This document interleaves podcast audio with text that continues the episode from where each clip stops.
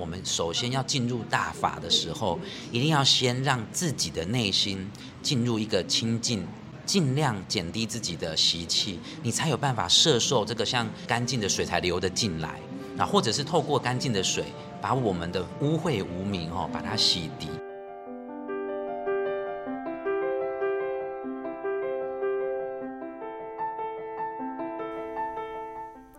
Hello，大家好，欢迎收听《金藏演绎》专题。好，如果你是上班族的话，不晓得你有没有算过，我们一天当中至少有三分之一的时间都在工作。所以，如果能够拥有一份理想的工作，我想是很多人都很向往的。在《人生经济学》这本书，上人认为，理想的工作是找到合于志向的工作，与志同道合的人一起做事，而实际有很多相同志愿的人，一群人朝着共同的方向来努力，想要做的事情就很容易推动了。上人比喻，就像是慈济最初。从每个人每天存五毛钱开始，参与的人越来越多，力量就会越来越大。到现在，每一次慈善救助行动都能够汇聚大力量来救助许多苦难人。而在慈济四大志业当中，我们推动职志合一的精神，也就是呢，平常你工作是职工，但你仍然利用假日的时间做志工。像这次金藏演绎当中呢，就有不少人平常是在置业体工作，他们利用休假的时间以志工的身份来参与哦。很多人可能会想，工作已经这么忙了，还有时间参与演绎吗？要怎么兼顾啊？目前在慈济大学授课的郑凯文老师，十二年前参与水忏的时候呢，一颗忐忑的心也是摆荡在直至之间。当时他在慈济月刊服务，他很感恩同事还有众缘的成就，让他得以排除万难，护持因缘。他说：“入金藏是心灵的资粮，内心的心灵之旅，忏悔的心旅。”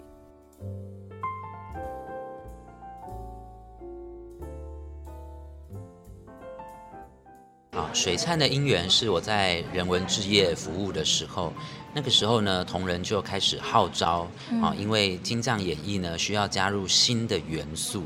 好，那时候除了手语、音乐、歌词、经典的内容，那要加入什么呢？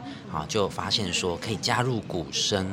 好，于是呢，我们在人文置业呢就有发起一个人文置业新鼓队。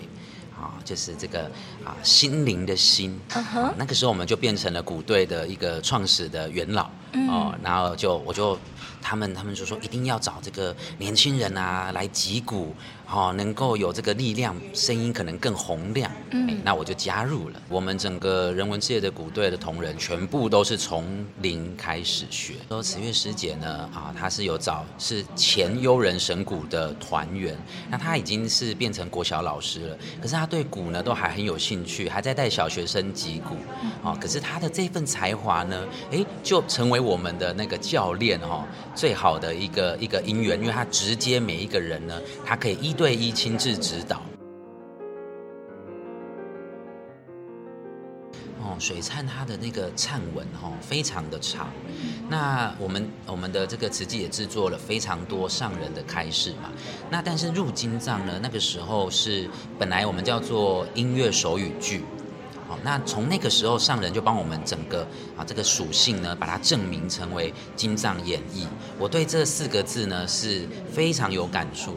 然后入金藏，好这个法门，那包含几股。我当初的因缘本来想说，呃，因为我接触这个经呃经典手语剧很早，那就在二零零七年是啊、无量易经叫亲近大爱无量易啊，那时候我是担任说法品的这个手语。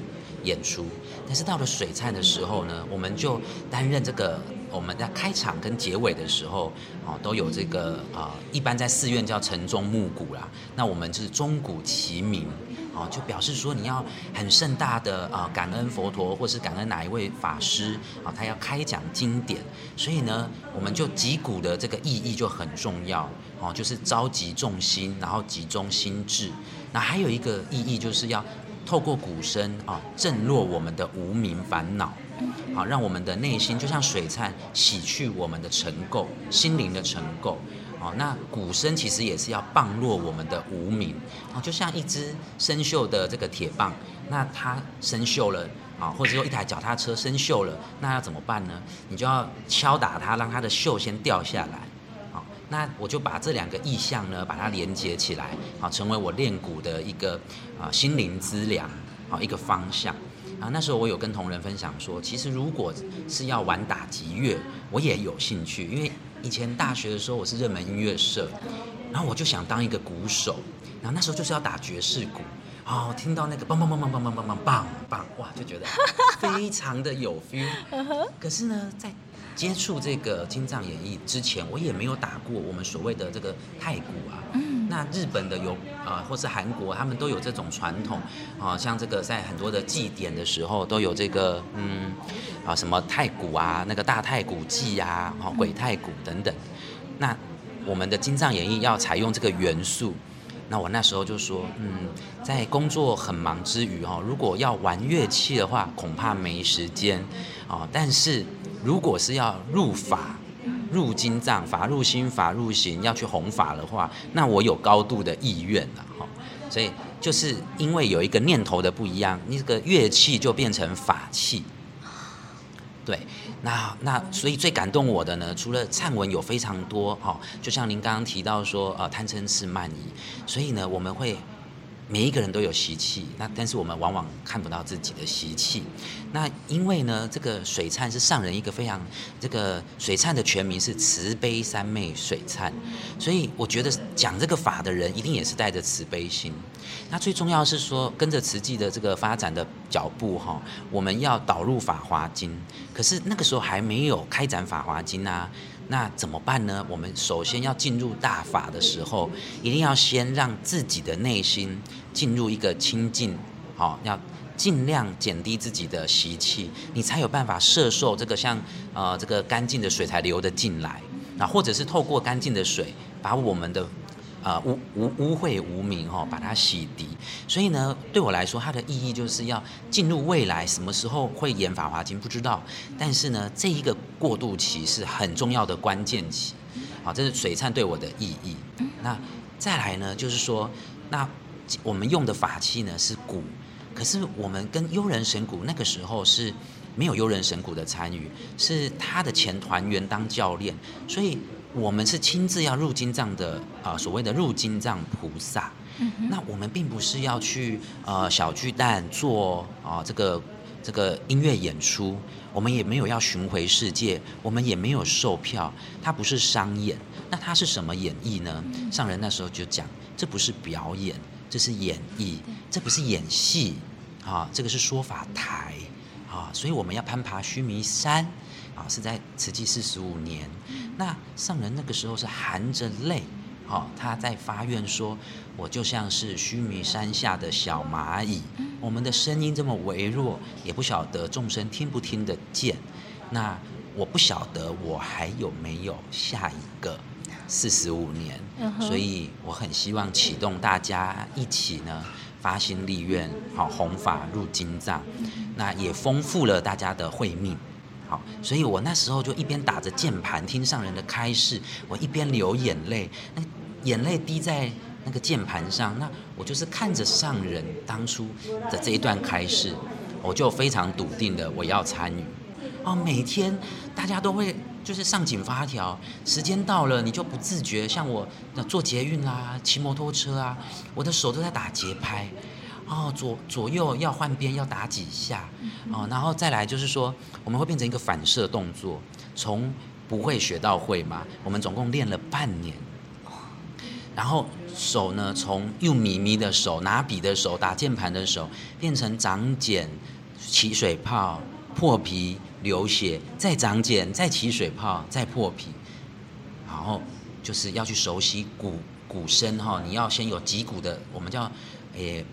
不像美女要有骨感的美女，我们是要有骨感，然后接受那个呃音乐的节奏，你要融合在一起，叫做心骨合一。我们的内心的节奏要调到一个入法的节奏。那这个部分我体会最深，就是说，到底人家说金藏演义能够启发什么样的慧命？哦，比如说别的法门啊，说禅修念佛，那我就从这个地方体会到，其实功能是一样的。为什么呢？因为念佛就是目的要让你专心，啊，一心不乱。所以在打鼓的时候，我就发现说，我们常常节奏不熟。我们可能会一下忽快忽慢，对。那当这个鼓拍有那个鼓点，这个这个每一个节奏点，然后你只要一个我们叫做落拍了，嗯，你下面呢，你就整个都乱掉，崩崩盘了。一一,步错，步步错。对，连环错。然后要么你就是愣在那边，鼓棒不敢敲，因为你跟不上，你怕你一敲下去又跟别人对不整齐。那可是你如果不敲，现场看着你那个人变成木头人了。也不行，所以你要很有自信，要很果决的找到一个契机点，再跟上去。好，那这看起来是学音乐的共通的经验，但是学法也是一样。哈，从音乐入法的话，我们就发现说，如果我的一个心念随着我的一个失误执着在那个当下，我就没有办法，我的就像前脚走后脚放，我的前脚就没有办法走出去。所以我就成为一个执着状态，后脚就迈不开。同样的，你的左手打错了，你的右手就落了一拍，可是又回来到左手啊，蹦蹦蹦蹦蹦蹦蹦蹦。那你的左手下不去，那你又继续又跟不上，所以你的心念会停留在懊悔。这个懊悔也也是一个执着啊，因为人生就像一个水流，那你不随时都要往前流去嘛。那同样的一段音乐虽然只有五分钟。它也是不断的流到前面去，时间音乐不会暂停，是我们的心念会暂停。可是心念的暂停，是我们可能担忧、害怕、懊悔，然后觉得我失态了，我不完美，我这个节奏失误。就在这个念头起来的时候，你就。停在那个当下，可是你忘记你还在演出的当演绎的当中，所以我们要训练到什么？就是随时有失误，随时保持一个正念。这个正念是，呃，不只是正知正见正念，而是说你要回到当下说，没关系，继续。你要有这个勇气，提提起来，马上说，刚刚过去的已经过去，就是莫追悔。好，直接下一拍跟上去。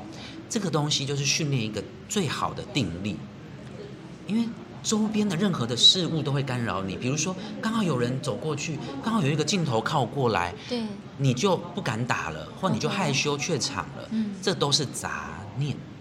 所以换句话说呢，我就体会到一件事是：你从这个鼓声的连续性跟失误的交互关系，你要怎么放下杂念？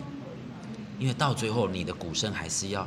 更有自信的接下去，所所谓的专业的演员，不小心在台上跌倒了，一定要若无其事的站起来。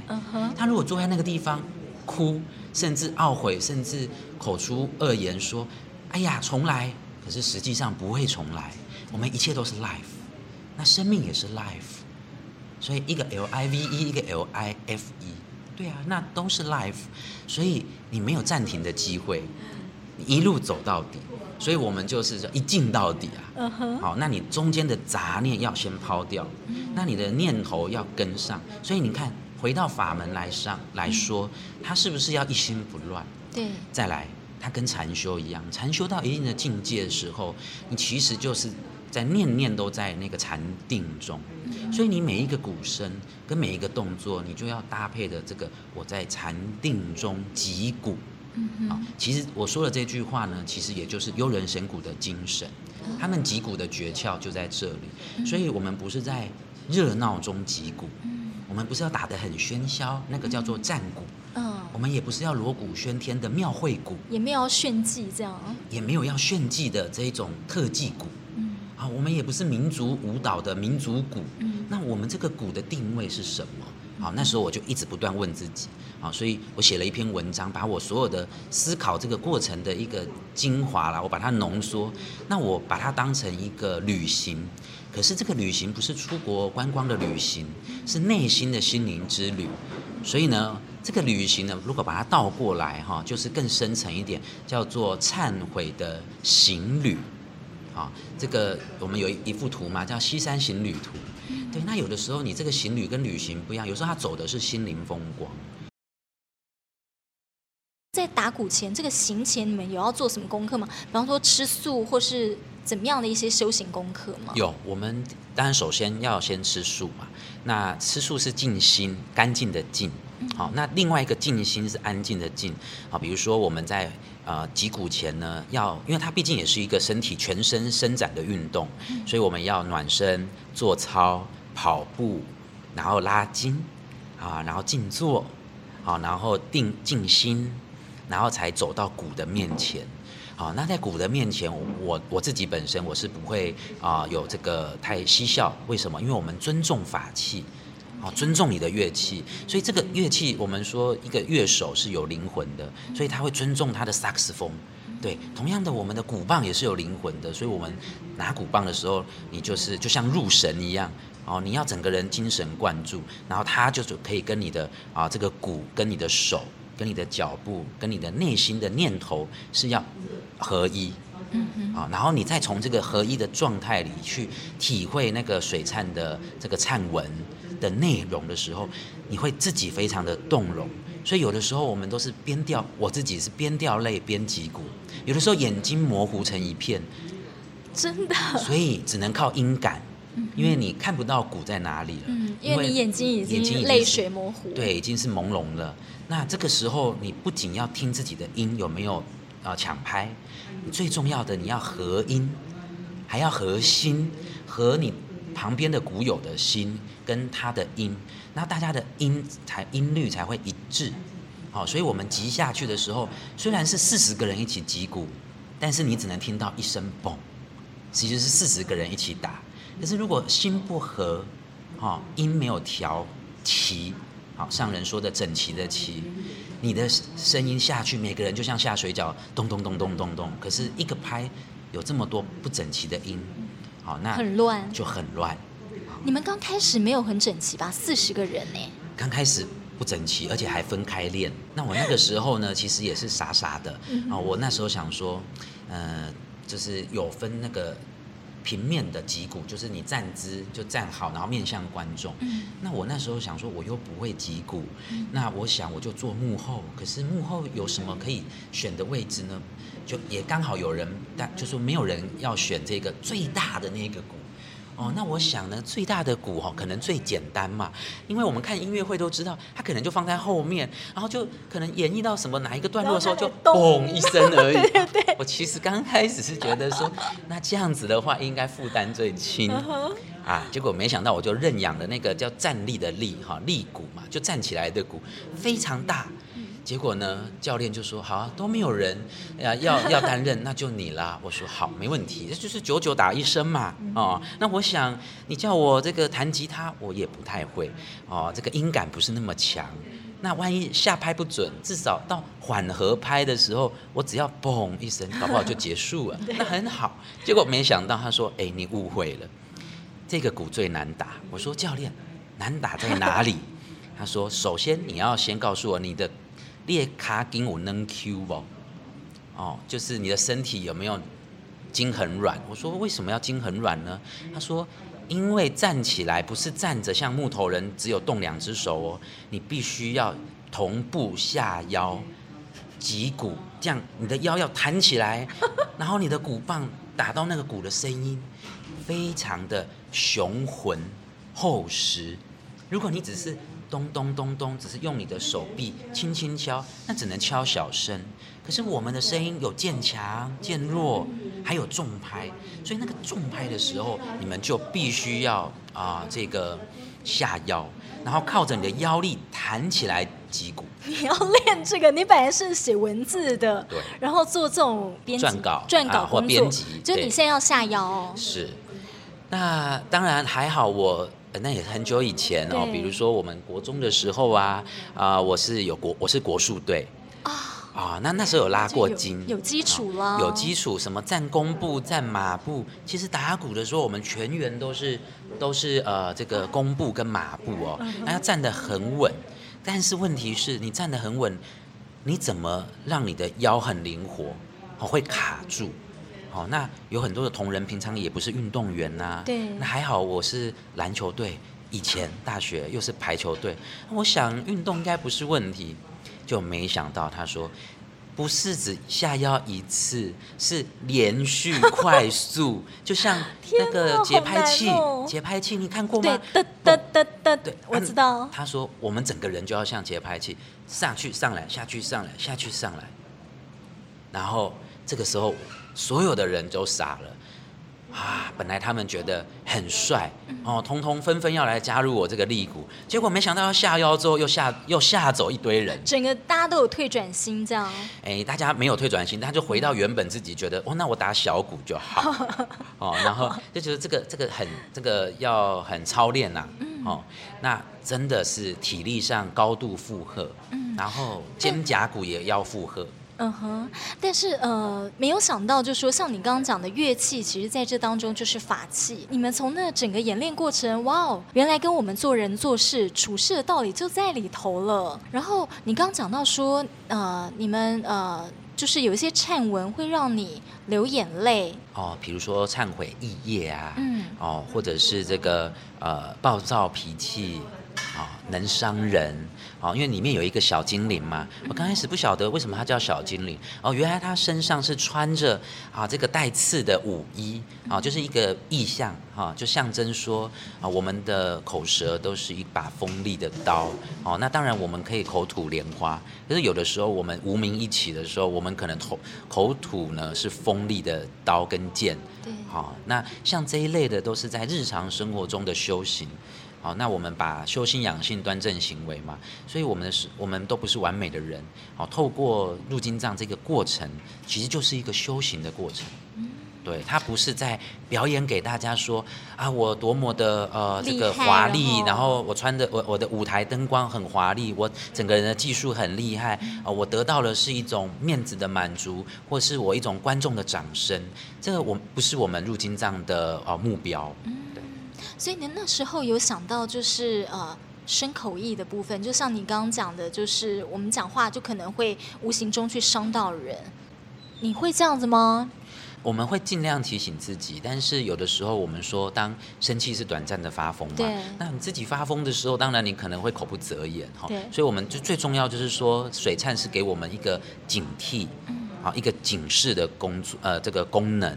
那这个水忏毕竟是说里面。包含了三世因果业报，好，所以不管我们相不相信，因为我们未必是人人都是佛教的信仰者，啊，可是啊呃上人说嘛，你什么都可以不信，但是因缘果报是真理，啊，一定要相信。那只是透过戏剧的方式啊，让我们知道说啊，可能啊造的恶业，你之后会承受什么样的一个结果。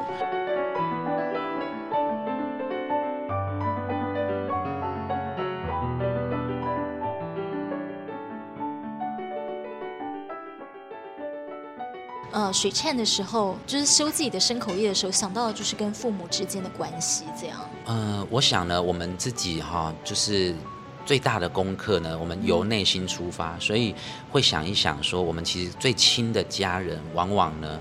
就是呢，我们说对外面都相敬如宾哈，但是呢，对自己人呢，就有的时候会啊，台语说熊克秀了哈，就是说太亲近了，反而呢失去了一个感恩、尊重、爱的原则。那尊重是非常重要。那我就举一个例子，比如说我跟我的父母其实比较像朋友啊，因为我们从小的教育比较美式啊，虽然我都还是会啊尊称呃爸爸妈妈，但是呢，他对我来说呢，是我们无话不谈。所以有的时候呢，我们是感情非常的好。那好的另一面呢，也就是说，有的时候因为太亲了，所以呢，讲话比较直接。啊，像有的时候呢，我们啊，不像很多的有些我我问过我的同学啊，他跟他的父母亲相处呢，比较像是长官跟属下。好，那像我跟我父母亲呢，就是非常好的朋友嘛。那有的时候他们对我的这个教导也是比较严厉。好，非常严格，那都会啊、呃，有时候直言不讳，好，因为都是为你好嘛，对。那有的时候我们的观观念呢，当然越成熟之后，我们看的面相不一样，所以说有的时候原则不是原则是一致，方向一致，可是呢，用的方法步骤就不一致，所以有的时候啊，我还是呢会会啊、呃，按耐不住这个口气，好，因为色难嘛，对呀、啊，那就是其实以前到国高中的时候，我都是非常听话，好，那到大到比较长大一点的话，还是多多少少会有一些觉得说，嗯，表达自己的想法也是很重要，好，那呃，这是一个很矛盾的议题哈，就是当我们说啊，你这个孩子呢都没有主见。好，可是当孩子有主见的时候呢，你又觉得他不听话，对，又没有听话了哈。那我那时候其实做个选择哈，就是在我高中以前，我都是啊、呃、听听家人的话。那长大了之后还是听哦，是听方向啊，比如说参与慈济，OK，这个方向 OK 的。但是你你的你的体会，你怎么做，是你有自己的主体性，所以你才会长出你的主见。而这个主见，我会做很多的功课去印证我的这个。啊，这个这个方式是不是合适？啊，但是每一个人都有自己的成长背景，所以父母亲跟你的成长背景是差了三十年以以上，二三十年以前的啊，这个社会风气啊，跟教育观念都不一样。好，所以我觉得这是很难免。不过呢，最重要的是我们还是要有那个尊重。好，那有的时候还是跟父母亲呢要有呃。开个玩笑是撒娇啦，好，或是说一些我们说比较甜一点的话，好，不要这么的理性化，好。那有的时候父母亲很理性的时候，你就要放柔软，好。那其实重点就是水灿讲的原则，就是如果你有柔软心、柔软语，啊，就不会习气伤到人。所以你有曾经顶过他们的嘴就对了。哦，顶嘴这个有的时候就是会啊，就是其实我们的顶嘴应该叫做意见交流。但这个意见交流呢，如果带了一点语气，啊，带了一点啊、呃，这个交锋的味道，就交流跟交锋只差一个字，啊，那这个锋呢，当然就是有的时候这个锋芒就会伤人，嗯、呃，有点针锋相对。那可是代表说，其实你还是非常的在意他们的心在想什么？对，我觉得呃，亲情之间是。啊，一辈子的关系，所以呢，我们在很多现在很流行这个疗愈课程呢，都是回到自己的童年啊。然后，像如果你真的要问我的童年呢，我是很乖，我唯一被被我母亲打的一次啊，就是我的考试卷，好，考了一张七十六分。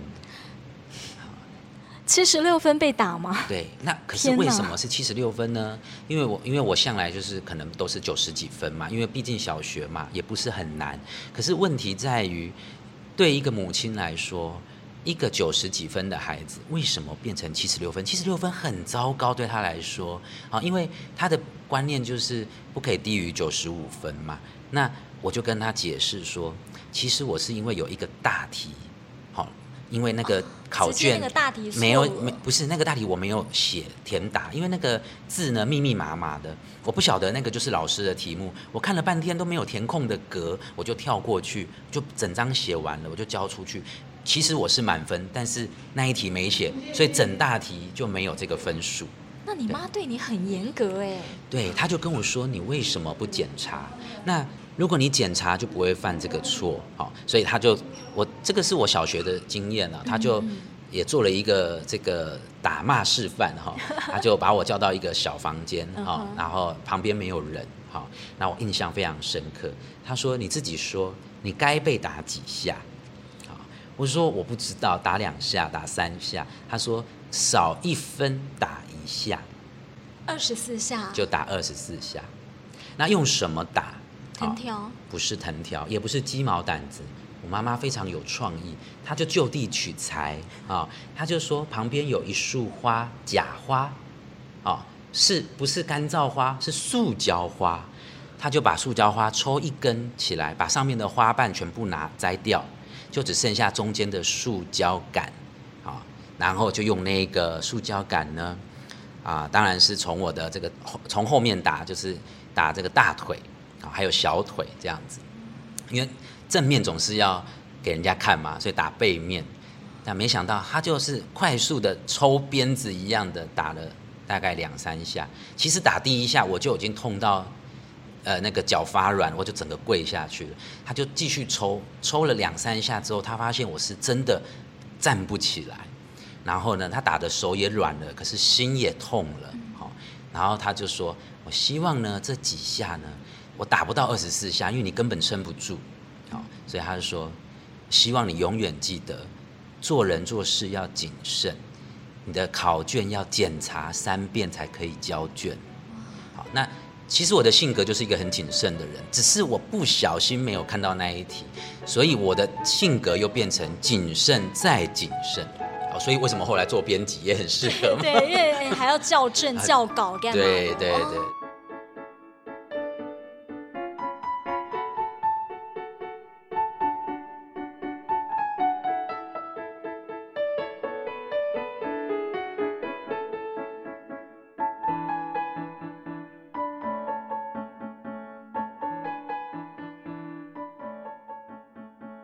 我自己参与慈济其实已经蛮久了，因为从小啊大概三岁多到现在四十一岁，四十二了，那所以大概三十八九年，所以对我来说比较不一样，是从四大置业每一个足迹我都很熟悉，所以都很感动。好，那它就是用很紧凑的方式，像一个呃串珠一样。其实经典的经啊，本身就是串珠的意思，就是把整个佛法的精精神跟精华串起来。那但是佛法是呃可以说是义理的啊，这个义就是意义的义哈。道理的理，啊，但是你要搭配才能事理印证。所以这一次的上人的智慧，跟我们无量义法水颂的团队的智慧，就是把慈济的这个实践在人间的真实历程，五十八年来的内容浓缩精简，把它串起来。这整个里面我，我呃应该说最感动的哈，除了这个结合的方式之外，是无量义经本身就够让我感动。啊，因为《无量易经》呢是呃我的硕士论文的题目啊，因为那个时候在台湾呢，就像上人讲的一样，没有人在弘扬《无量易经》，好，那也没有人写过《无量易经》的论文，所以我二零零七年参加第一次亲近大爱无量易的时候，也是我写完《无量易经》的论文，然后就去演绎了，所以《无量易经》本身跟我的啊、呃、生命就是扣合在一起，包含我如素，也是因为我写《无量易经》的时候发愿要吃素的。那再来就是说《无量义经》里面的内容，哈，我做了很多研究的考证，所以它的内容本身跟慈济的所作所呃行呢是可以扣合在一起，哈。比如说，譬如传师身有病，好，犹有肩舟能渡人，这句话是我最感动的之一。为什么呢？因为它本来是一个抽象的形容，好，就是说。船师身有病，这个船师是谁呢？啊，具象的时候，我们可以说啊，一个船长，一个水手，他生病了，他还是把他的乘客渡到对岸。可是放在经典里，他的意思是说，我们要发愿成为修菩萨行的这个学佛者，他本身呢，譬如是一个船师。他身有病，就像我刚刚忏悔的说，哎，我还是有身口意的不足，还有无名，就是所以凡夫身有病的病，其实就是在讲我们的习气。好，人凡夫都人人就有这样的习气，所以我们还没有办法像大菩萨般的到法云地以上的菩萨，你已经修行到很高的阶段。啊，或者是佛陀，你才来渡人。一般的观念一定是佛才能渡人啊，菩萨才能渡人啊，甚至佛也要渡有缘人。我们都还没成佛，我们谈渡人会不会太自大？先自度。对，可是无量已经突破了一个观念，就是我们当然要自度，因为那个是第一步，而且是同步。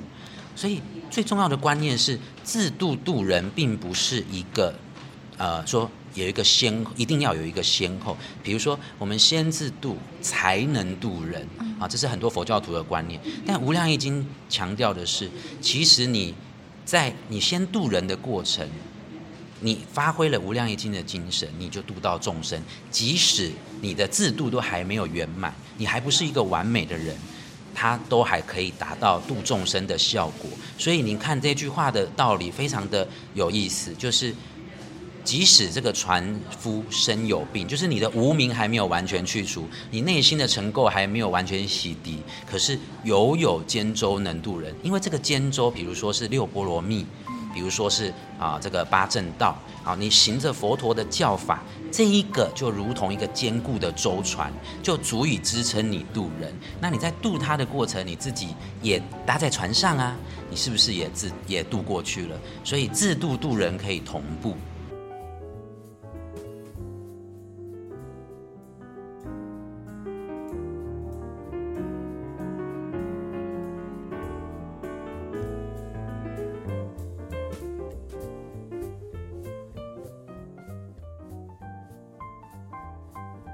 如果更完整讲哈，我是从最早期有我们有经藏的时候是有《地藏经》演绎，只是那时候不叫演绎，叫手语剧，还有《药师经》。那那个时候呢，我们纯粹就是当一个去领赏的观众。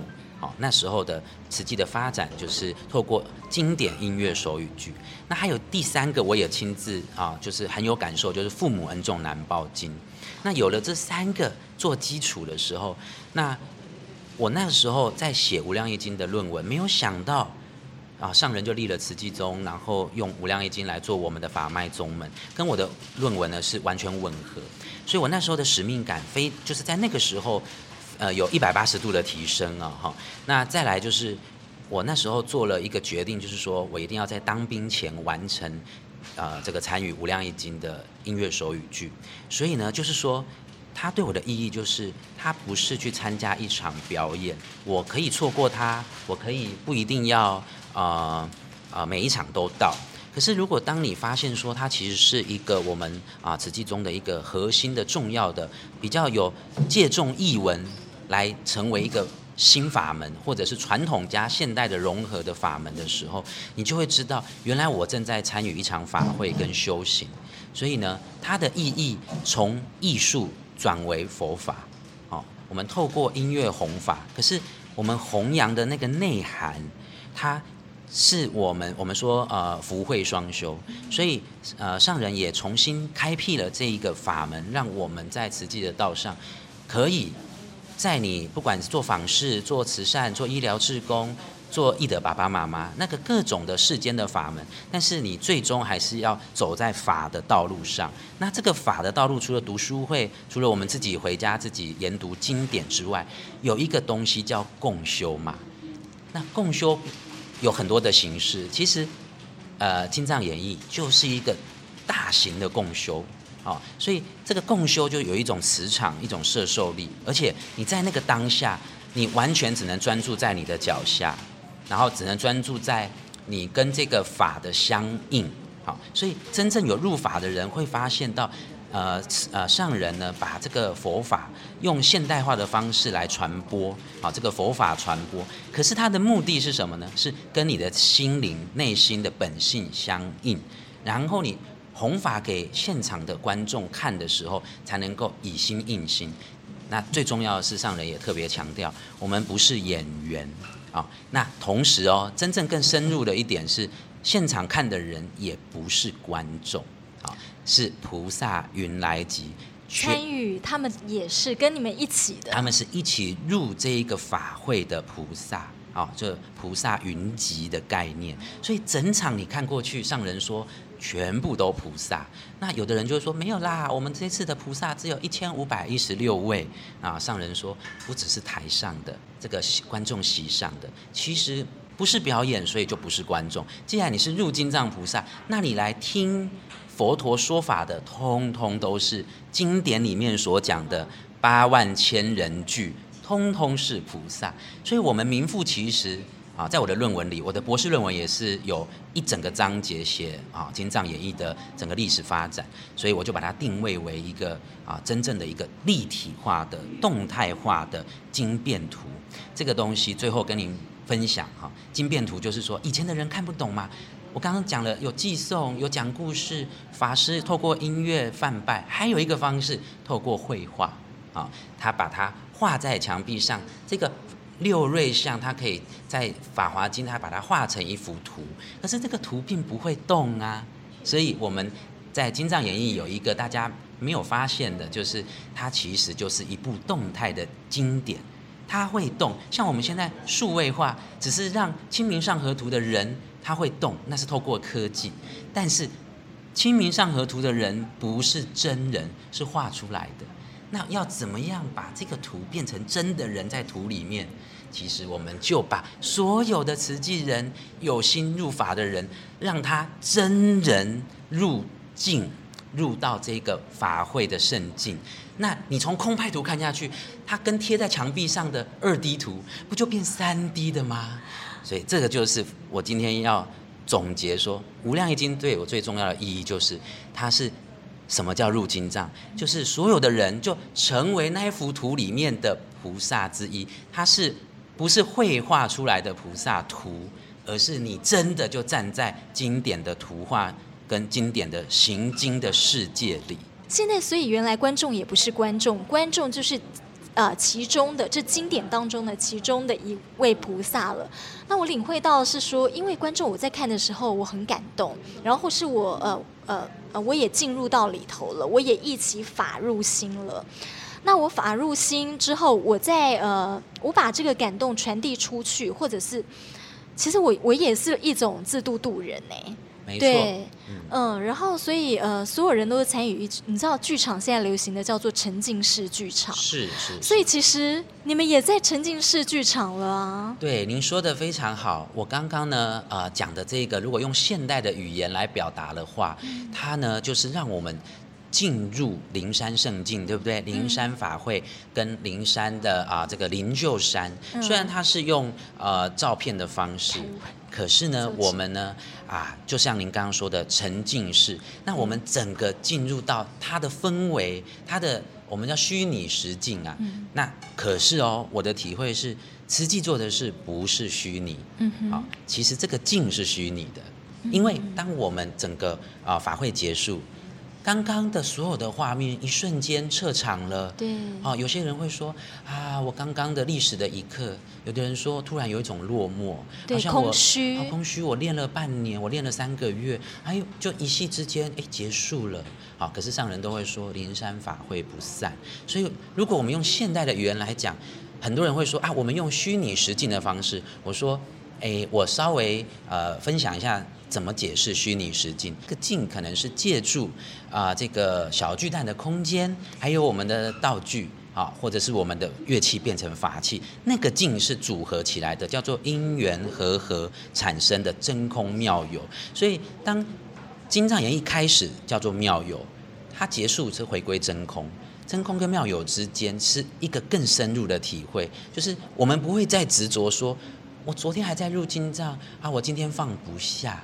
啊，或者是说我只喜欢在舞台上有灯光的那一种镁光灯，可是我会不会因为这样而迷失？这个都是金藏演绎后续效应，我们值得深思跟共修的点。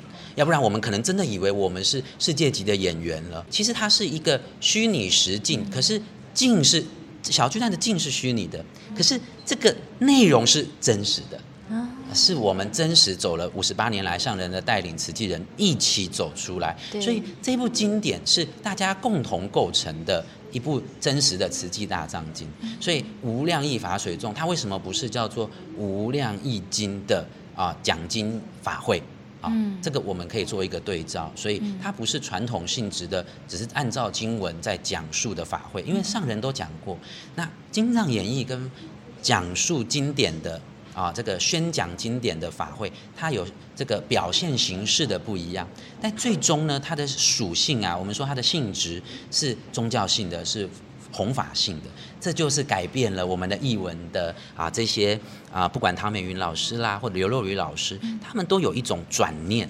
啊，我我听到他们的这个分享呢，我觉得有共鸣，因为他们也发现了。他说，我在参与的前期，我还在追寻，我受邀来慈济，我是不是啊，在我的艺术造诣上又更上一层楼？我在追寻一个顶尖超越的艺术家的境界。啊，但是后来他在参与的期间，他转念，他发现说，其实我是在啊为佛教、为众生啊协助证严上人在。弘法在传播这个经典的道理，是一个很好的生命教育，也是一个透过艺术来教育。突然之间，他的使命感转了一个弯，真的，同样是靠着我的肢体艺术的功力，靠着我的啊、呃、各各种歌仔戏啊京剧的功力，可是它的意义完全不一样，所以他们更谦卑缩小了，然后也对于慈济人非常的感动，因为我们所有的法海，还有啊不管台舞台上的。或者是观众席上的，他们都非常的敬佩。那我刚刚要补充一点，为什么没有观众？因为我们呃世俗上我们啊进到小巨蛋里面叫观众席，对。但实际上我们叫做法海区，那为什么是法海区？同样，你就对照那个经经典的图像，因为旁边是菩萨云来集，所以那一些都是在法海在云集的菩萨飞来参与嘛。所以我们其实是扮演那一个角色，但我们又不是在演戏，所以我们不是在演。我是一个印度剧，我是一个扮演观世音菩萨的一个演员。No，我本身。就是一位力行在这个人间真实去耕耘这个佛教啊的教义的真实的行者啊，所以我们一开始六那个啊幽人神谷的老师们走进来的时候，他走得很慢，合掌，他每一步都在展现一种入金藏的庄严，他的每一步都是在行在经典上的恭敬，所以那个是行者的脚步，而不是一个舞步或是舞台的。呃，这个走位，所以走位是世俗的，可是真正的是我们在上面切换不同的每一个幕呢，其实都是经典的每一页翻开来，所以我们叫开经书，就是你把这个经典打开，里面的内容怎么样让它变成一本立体书啊？这就是我的体会。好棒哦！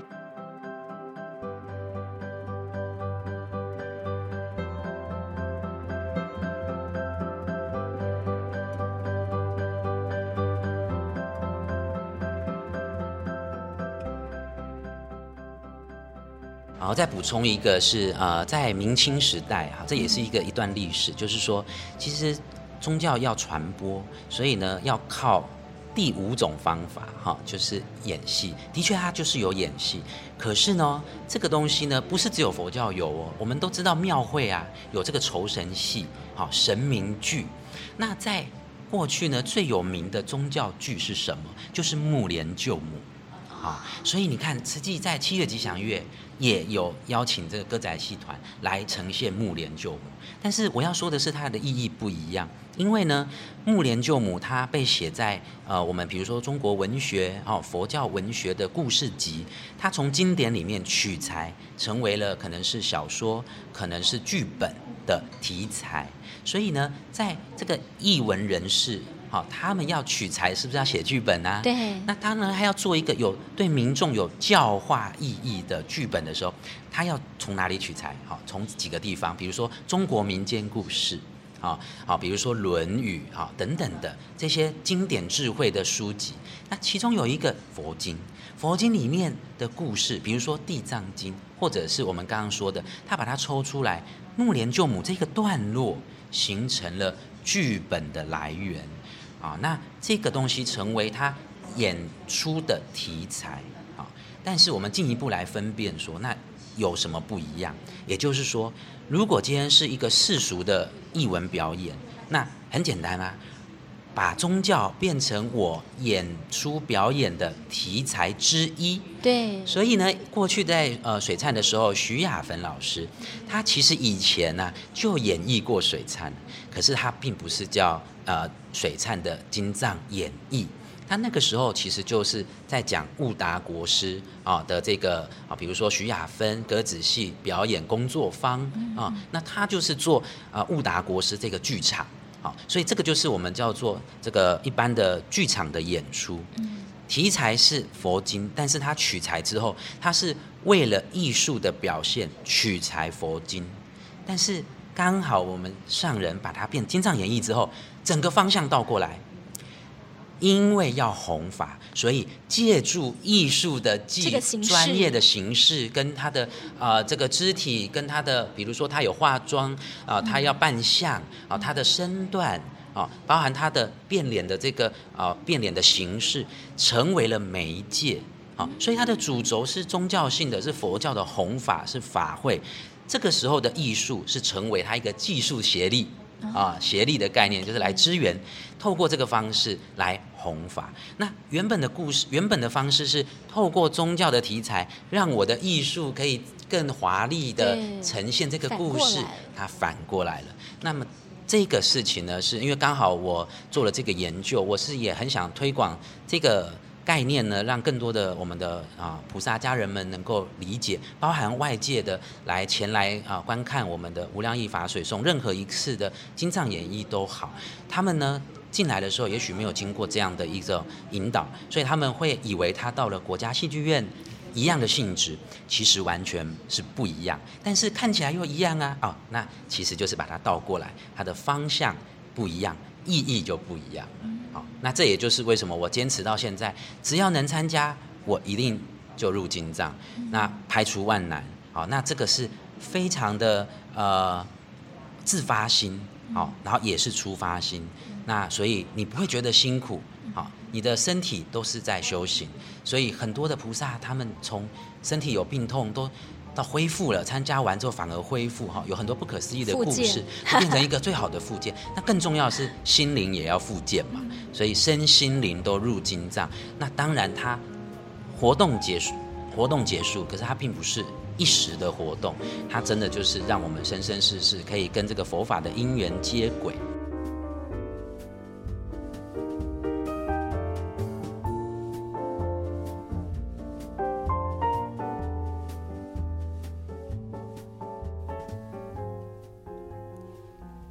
好，对郑凯文来说，入金藏是身心的修行，一镜到底的演绎，中间错了就错了，没有暂停机会，也就像生命不能重来，所以每一步都要专注，都要小心，是静心安静的静哦，也是静心清净的静的过程，而方向正了，就能够看见心灵风光。